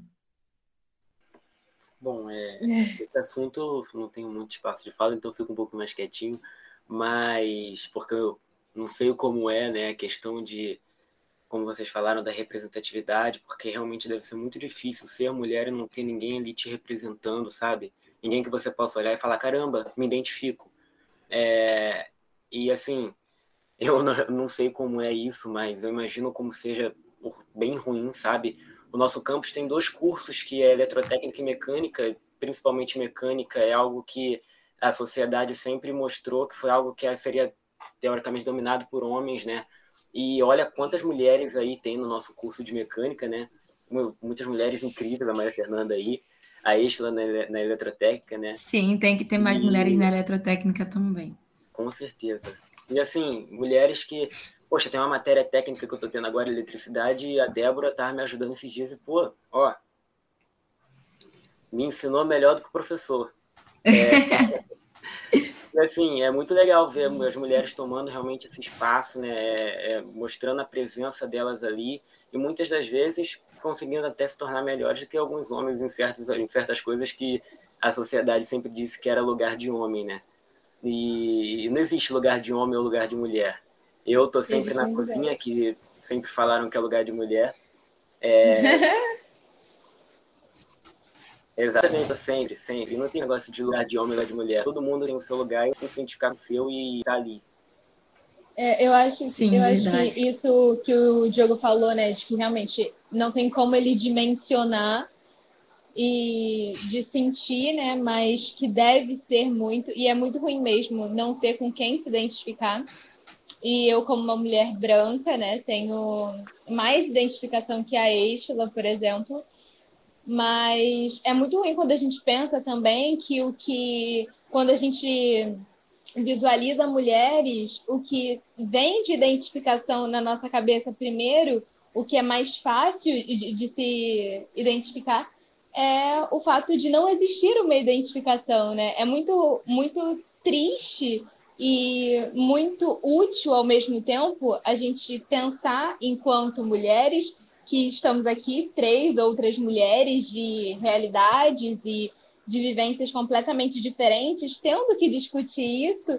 E daí a gente entra nisso, né? De que é uma coisa muito triste, de que é uma coisa muito ruim, né? Mas ao mesmo tempo a gente está tendo a oportunidade de, de hoje estar tá aqui questionar isso. Então é um processo evolutivo assim temporal, né? De que um dia não, não existia esse espaço e hoje existe. Então, é o que a Nelly disse desde o início e que eu acho, eu acho muito bonito de, de ser um símbolo da campanha. O esperançar, né, de que há esperança realmente e a gente vê que há esperança quando a gente pensa numa história onde as mulheres eram estritamente silenciadas e hoje, não que não exista, não que não exista o silêncio, mas hoje já, já tem umas quebras muito maiores do que antigamente. Sim, verdade. E, e daí falou, né, o Diego falou da mecânica, da eletrotécnica, beijo Débora, mas é, é muito, é muito assim, surreal, assim, é revoltante, porque eu, eu passei por uma situação recentemente de conversar com, com uns amigos, né, da minha mãe e e daí, quando eu falo, né? Sempre que eu falo, não, faço mecânica e tal, a, a primeira coisa que me fazem é questionar. Por que mecânica? Da onde surgiu isso? Mas tem certeza que você não, não tinha uma opção assim que combinasse mais com você? Nossa, mas eu não te vejo trabalhando com isso. E é uma coisa muito complicada, porque a mulher tem que viver constantemente tendo que provar muitas coisas e principalmente é, assim, é, é explicar os seus quereres. E e para muita coisa não há explicação, né? Não que não exista para mecânica, mas para muitas coisas não existe. E a gente simplesmente quer, mas nem querer igual o homem a gente pode, né? A gente é colocada num parâmetro muito ruim. E quando falam de mulheres, é muito nessa posição de que é, não há identificação ou de que, é, igual o Diogo trouxe, né? Às vezes as mulheres se tornam até melhores que os homens, e não estou dizendo que foi sua intenção, Diogo, mas as pessoas se pegam, né? A gente vê pessoas, a gente pega pessoas é, diariamente colocando, pautando mulheres com, com essa entonação de, de comparar a mulher com o homem o tempo inteiro, né? Porque é uma ameaça muito grande, né? Um tanto de mulherada capacitada, assim, os homens têm que mesmo temerem o, o lugar que eles estão ocupando, porque a gente vem se esforçando durante, uh, durante séculos né, para um, um, lugar que nitidamente é nosso e que não é só nosso porque a gente tem total capacidade de ocupar, mas porque tá ali o nosso nome. Né? A, gente, a gente viu mulheres sendo apagadas da história, reconhecimento sendo atribuído a homens que sinceramente não, não chegavam ao que é ser mulher. E é muito ruim, assim, é revoltante mesmo, dá raiva. Eu, eu, eu durante muito tempo já me estressei, né? Hoje eu digo que eu sou um pouco mais. Respiro um pouco mais, mas assim, o tanto de, de vezes que, como aluna, nenhuma vez, mas como quem, quem se se levantava para discutir com os caras de que não, não é assim, e sei lá o que. Eu já fui parar na diretoria uma porção de vezes. E, e a, a, diretora até da minha antiga escola até brinca comigo, né? De que lá vem ela, de novo, fala para mim qual homem você derrubou dessa vez. E eles brincam né, que eu sou menor e eles são gigantes. E aí eu tenho até um amigo que antes não era. A gente vivia se estranhando, né? Por causa de opinião política, enfim, extrema-direita, uma coisa que uh, me dá um nervosinho, mas ele falava e eu ficava assim, não, não é assim. E aí ele falava, não, peraí que eu tô falando. Eu falei assim, não, vai quer cortar? Cortar o que eu tô falando? E a gente entrava num pau de guerra, assim, incabível. Mas é isso, né? Ser mulher é, é guerrear, apesar de também dizerem tantas vezes que a gente não, não, não lutou na guerra, né? Que a gente não tem o tal do mérito. Mas é isso, é uma meritocracia muito injusta, por sinal. É um, uma fala eu, gigantesca, questionando um monte de, monte de ponto, questionando. Dando um adendo, eu tô estudando para poder prestar concurso militar, né? E eu, vou, eu pretendo entrar para a banda da ESA. E assim, se você for ver como saxofonista, se você for ver, você não encontra muita mulher numa banda. Você só vê homem. E uma mulher negra, eu procurei, gente, eu não achei. Eu não, possivelmente, assim, eu posso ser a, un, a primeira e única mulher negra de uma banda do exército. E eu fiquei, cara, cadê as mulheres negras que precisam se posicionar por isso? Cadê a educação que incentiva essas mulheres a se posicionarem por isso? Sabe? Eu sempre falo para as minhas amigas, cara, vai, estuda. Você tem um potencial muito grande, sabe? Você tem, você tem seu dever e a fazer, sim, mas você também tem um potencial muito grande que pode te levar muito longe, sabe? Independente do que as pessoas dizem. Quando eu, primeira vez que eu disse que eu queria, quando eu era pequena, eu tinha um sonho de ser a primeira mulher presidente do Brasil. Eu enfiei na minha cabeça que eu iria ser a primeira mulher presidente do Brasil. E ninguém tirava isso da minha cabeça. Só que aí veio a Dilma, acabou com a minha vida. Eu fiquei muito triste, chorei dias. Tô falando sério. É a primeira presidente negra. Mantém, mantém, Sim. mantém o sonho, pode ser. Sim. Eu voto, eu voto. Eu voto, em... eu voto também. Presidente negra, país, Estila. Eu queria muito ser presidente. Perguntavam para mim: o que você vai ser? Eu, eu vou ser presidente. Que não sei o quê. E eu falava com tanta autoridade que as pessoas realmente acreditavam nisso. E minha família sempre falou que eu tinha, tipo, um poder nato de liderança e tal. E assim, depois eu resolvi ser soldadora, que, tipo, é uma área que só vê homem. Meu pai é soldador. E eu me apaixonei pela área de soldagem. E aí eu falei, cara, eu, eu não preciso, tipo, eu posso ser tudo isso. Eu me formo nisso, me formo naquilo. E isso, nada do que eu for seguir agora vai me impedir de ser o que eu queria ser anteriormente, sabe? E quando eu digo para as pessoas que eu faço eletrotécnica, as pessoas não têm nem reação. Uma vez na igreja, eu, eu tendo um concerto lá da, da tomada, e eu falei assim: ah, logo, logo, quando vocês não tiverem. Homens não, não. O pessoal da igreja, porque a maioria dos homens lá são casados, trabalham e tudo mais, então não pode estar sempre na igreja. Eu falei assim: logo, logo, eu, como moro perto, falei assim: vai ser eu consertando essa tomada, vai ser eu consertando a lâmpada. E, tipo, debocharam de mim, porque eu faço eletrotécnica e porque eles. Ah, é, falaram literalmente assim: para você queimar toda a fiação da igreja, falaram isso para mim. E assim, eu sou uma pessoa que quando você é, é duvida de mim, me testa. Eu vou fazer de tudo para provar para você que eu sou boa nisso que eu tô fazendo. Então, assim, é só um incentivo a mais para eu fazer isso. E assim, eu comecei matéria técnica, no quarto período eu já tô trocando fiação, gente. Eu acredito que eu já estou trocando fiação. Então, quando eu tiver algum uh! problema na, na minha igreja, eu vou chegar e vou falar, dá licença, posso mexer? E vou acabar com a raça deles, entendeu? Não porque eu, tipo, vou me sentir melhor, mas porque, tipo, duvidaram da minha capacidade, porque eu sou mulher sabe? E não se deve duvidar da capacidade de ninguém. E principalmente de uma mulher, gente. Mulher, quando você duvida dela, ela vai tudo para provar que ela é boa naquilo ali. Eu sou do projeto, eu sou a primeira mulher, né? Que é bolsista do Antropoceno, primeira mulher negra e bolsista do projeto, sabe? É, o jornal também, eu estou no jornal, podcast, eu e o Diogo a gente apresenta, a gente inventou essa ideia de podcast, e assim, cara, se é a primeira mulher negra e ser a primeira mulher nisso aqui vai influenciar muitas outras pessoas, muitas outras mulheres a se candidatarem, tipo, a participar das coisas acadêmicas da escola, sabe? Então, assim, eu acho sensacional tudo esse, isso tudo, esse burbulhão de coisa. Dá depoimento, Estela. Como você se sente carregando o peso do mundo nas costas. Não é fácil, mas eu consigo. e faz muito bem. Leveza, né? Consegue com leveza, com alegria. Isso é muito bom. Eu tenho, estou pensando também que nesse processo curto das eleições, né, como candidata, reitora, né, mulher, eu tenho visto assim umas coisas de longe. Ah, mas ela é muito emotiva. Ah, mas ela é muito sensível.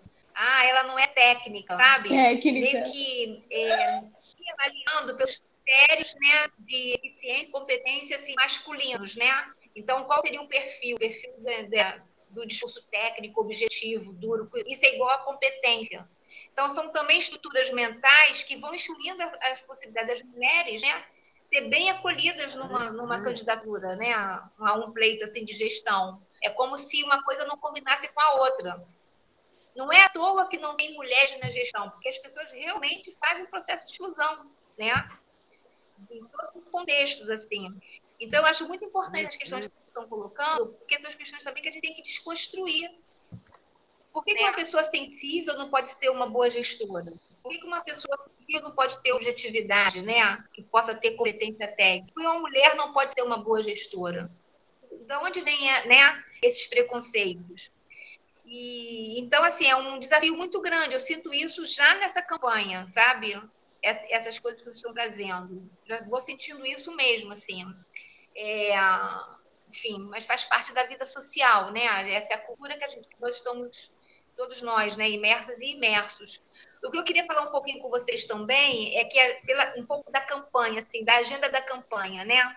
Queria um pouco falar para vocês e vocês também ajudarem a gente a, a divulgar isso, porque a gente está com dificuldade também de divulgar a campanha de uma forma institucional, né? Só hoje liberaram a lista de, de e-mails, né? Eu ainda, assim que acabar aqui, eu vou ver isso, porque a lista de e-mails só foi liberada agora. Então, provavelmente vocês vão ser, se tudo der certo, vocês vão receber o material da campanha pelo e-mail, e-mail hoje, aí pedir ajuda também, né, para reproduzir, enfim, né? Fazer esse trabalho aí. Mas dizer para vocês o seguinte, que toda a partir de ontem, né, as lives das 20 horas, Nelly às 20 horas. Fernanda participou, né, Fernanda, de ontem. Nelly às 20 horas. Então, é, até sexta-feira, às 20 horas, eu vou estar no Instagram ou no YouTube discutindo os programas, as linhas programáticas. E, e, hoje vai ter, né? A gente vai discutir a democracia, o primeiro eixo, né?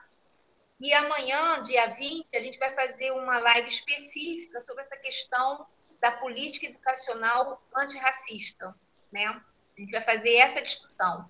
Então, vocês estão super convidadas e convidados para fazer parte, né? Sabadão, sabadão com a live sabadão. da às 20 e a gente vai também construindo essas ideias e debatendo essas ideias, né? E, e segunda-feira, acho que ninguém sabe disso, porque está com problemas na, na, comunicação né, institucional. Mas segunda-feira, às 9 horas, vai ser o debate com é, os, o, o, candidato a reitor e a candidata a reitora, né? Segunda-feira, às 9 horas. Vai ter esse primeiro debate público. Era para acontecer, era para ter acontecido essa semana, a comissão não se organizou a tempo, mas segunda-feira vai acontecer primeiro debate público né, das propostas que estão aí em jogo para a comunidade fazer um voto consciente, né? A programação aí de, da, da eleição.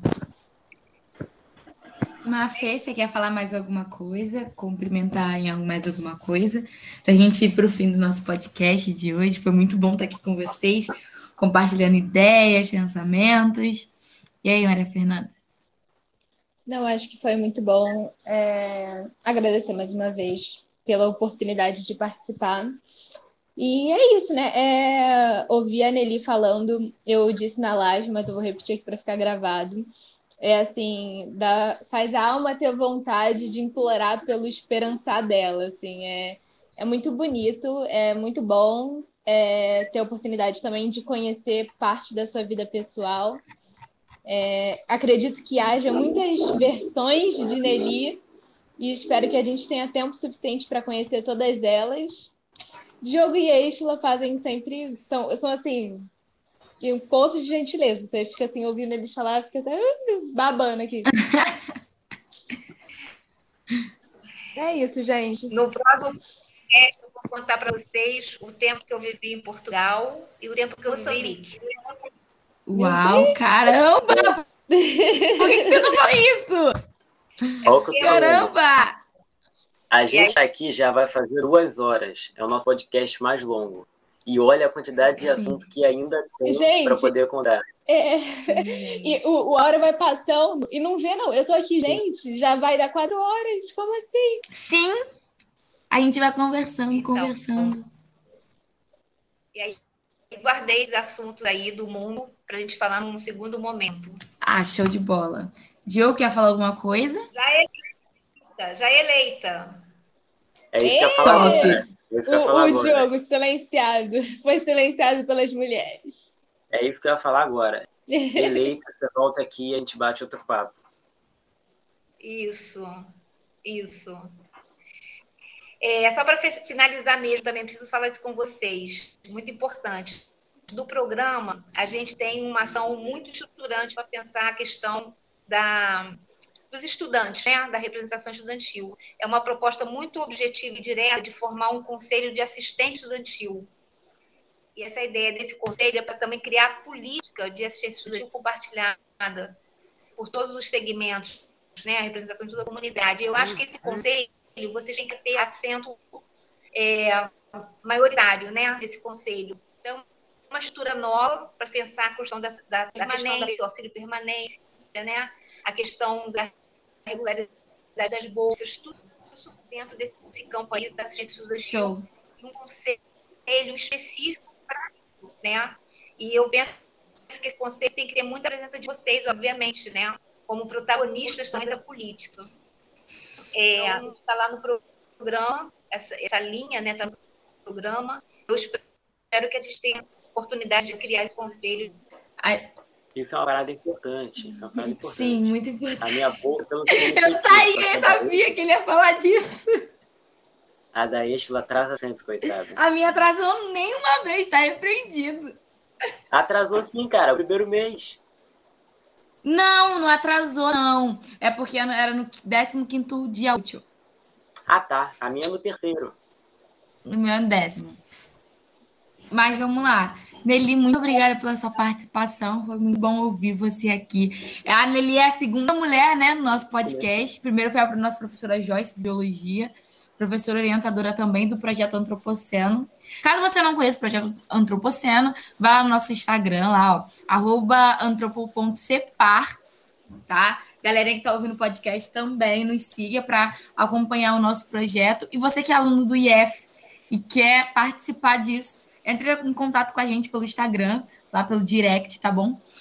E Nelly, novamente, muito obrigada. Foi muito bom ouvir suas propostas, ouvir a Nelly um pouco pessoal, saber que a Nelly é solteira. Aí, galera, aí vocês, professores, estão solteiros. Futura reitora está solteira, vai criar Tinder. Então, vocês fiquem de olho aí. Tô brincando. Meu filho de esperançar. Então, muito obrigada, Maria Fernanda também, convidada ilustre. Iremos te convidar para outros podcasts, pode deixar, não iremos esquecer de você. Diogo, muito esqueça. obrigada. Diogo, eu não tenho nem como dispensar o Diogo, né? Porque sou meio que intimada a trabalhar com ele todos os dias.